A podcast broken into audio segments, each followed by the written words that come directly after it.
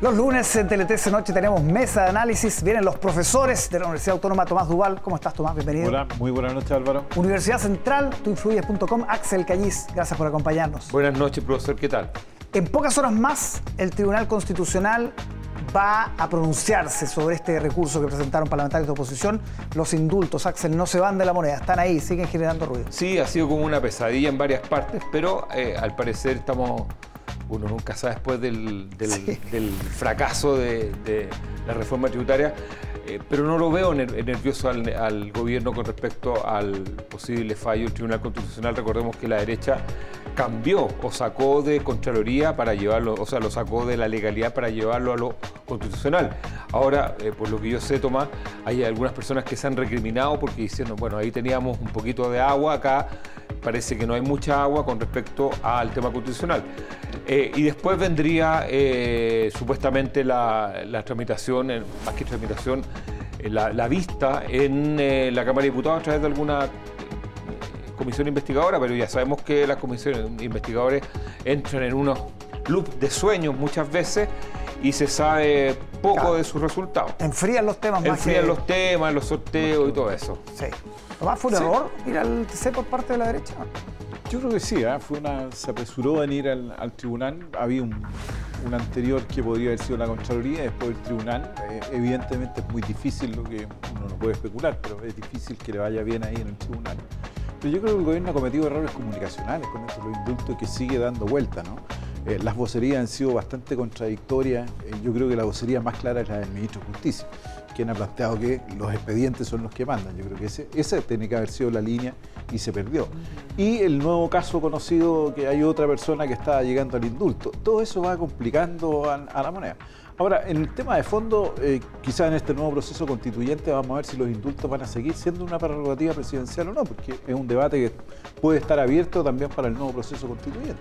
Parece poco prudente, ¿no, Axel, dar curso a ese indulto que está pendiente? ¿O puede ser un escenario?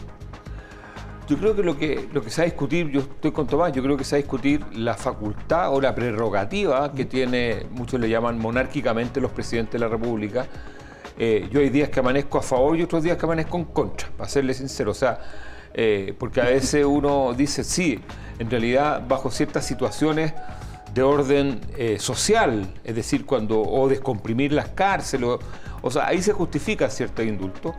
Eh, y en otros casos no se justifica. Entonces al final tiene que ver con, como en el, como el, cómo se hace esto, cuál es el procedimiento. Yo creo que no, ahí yo creo que la ley se tiene que perfeccionar un poco y dejar bien claro quiénes sí y quiénes no. Ahora, la ciudadanía y la opinión pública tienen que entender, o tenemos que entender todos, que los indultos no se le dan a personas inocentes, se le dan a personas culpables y muchas veces con un prontuario más o menos importante. Sí, eh, ingresó al debate el expresidente Lago, eh, metiendo ahí algún, algún pelillo en la sopa, ¿no? colocando todavía más ingredientes para esta decisión. Yo creo que todo, todo lo, lo, de hoy día, y lo vamos a ver mañana reflejado, yo creo que todo han sido distintas visiones y presiones sobre el tribunal para que éste tome una decisión. ¿no? El presidente Lagos ya ha dicho sobre uno de ellos, ¿no es cierto?, si efectivamente se pueden dar dos indultos a la misma persona. Eso es lo que él está colocando encima de la mesa, que es un tema también a debatir. ¿no?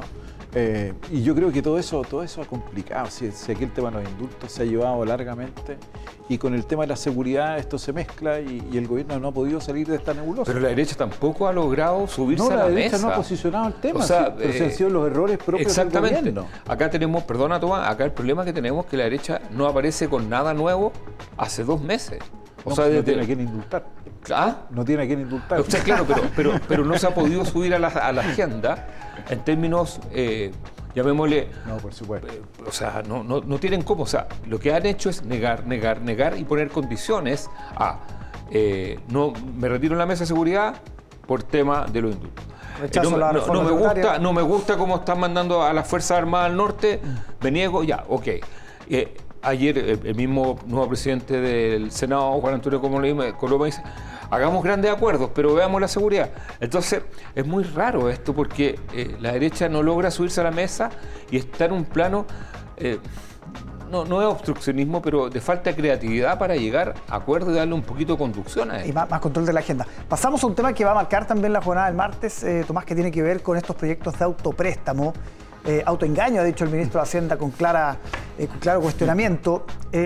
ahora no están los votos, a esta hora, pero ojo, porque hay división en las bancadas. Así que no, se puede pronosticar nada.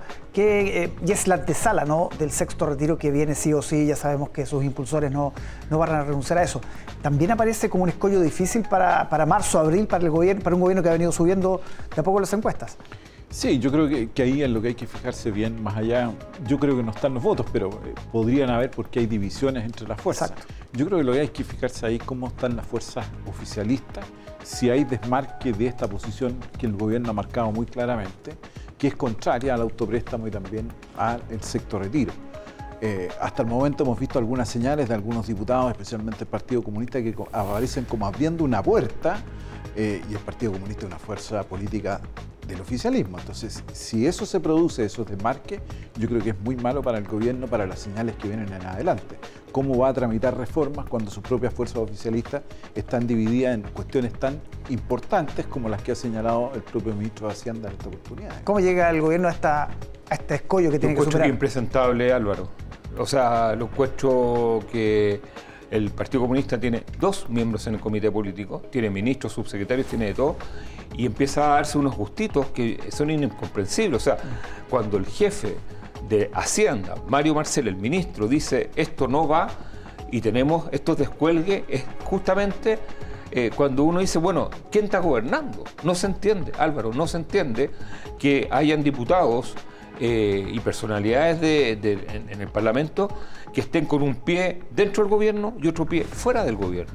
Entonces aquí es cuando se apela a la famosa gobernabilidad, cómo se construye la gobernabilidad.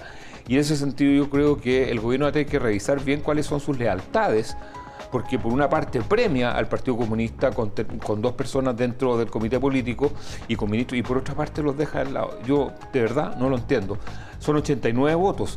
Por lo tanto, si se llegase a aprobar estos préstamos es porque no pocos diputados o diputadas oficialistas cruzaron la línea. Sí, vamos a ver qué pasa vamos a ver cómo vota la derecha. ¿eh? Yo creo que la derecha también. ¿También va dividida? O sea, también hay descuelgues en el, punto. ¿eh? O sea, y la derecha, perdona. Y de alguna manera los partidos de Chile han dicho que están en contra de esta política, pero también se están produciendo descuelgues. O sea, sigue, sigue teniendo el tema de los retiros y, y de esto posible propuesto más fragmentación, no solamente dentro de la Cámara de Diputados y sus partidos, sino que al interior de los partidos. Perdona. Y eso eh, es un tema, un tema bien. Y yo creo que hay que revisar mañana la votación, independientemente se pierda el tema de los préstamos, hay que revisar quiénes están acá y quiénes están allá. Porque a le ocurrió lo mismo. Porque viene el sexto retiro y ahí la presión es, mayor sobre todo. Exactamente, y ahí sí que se entran en territorio peligroso. Complejo. Complejo. Axel Tomás, muchísimas gracias por acompañarnos como todos los lunes, que estén muy bien. ¿eh?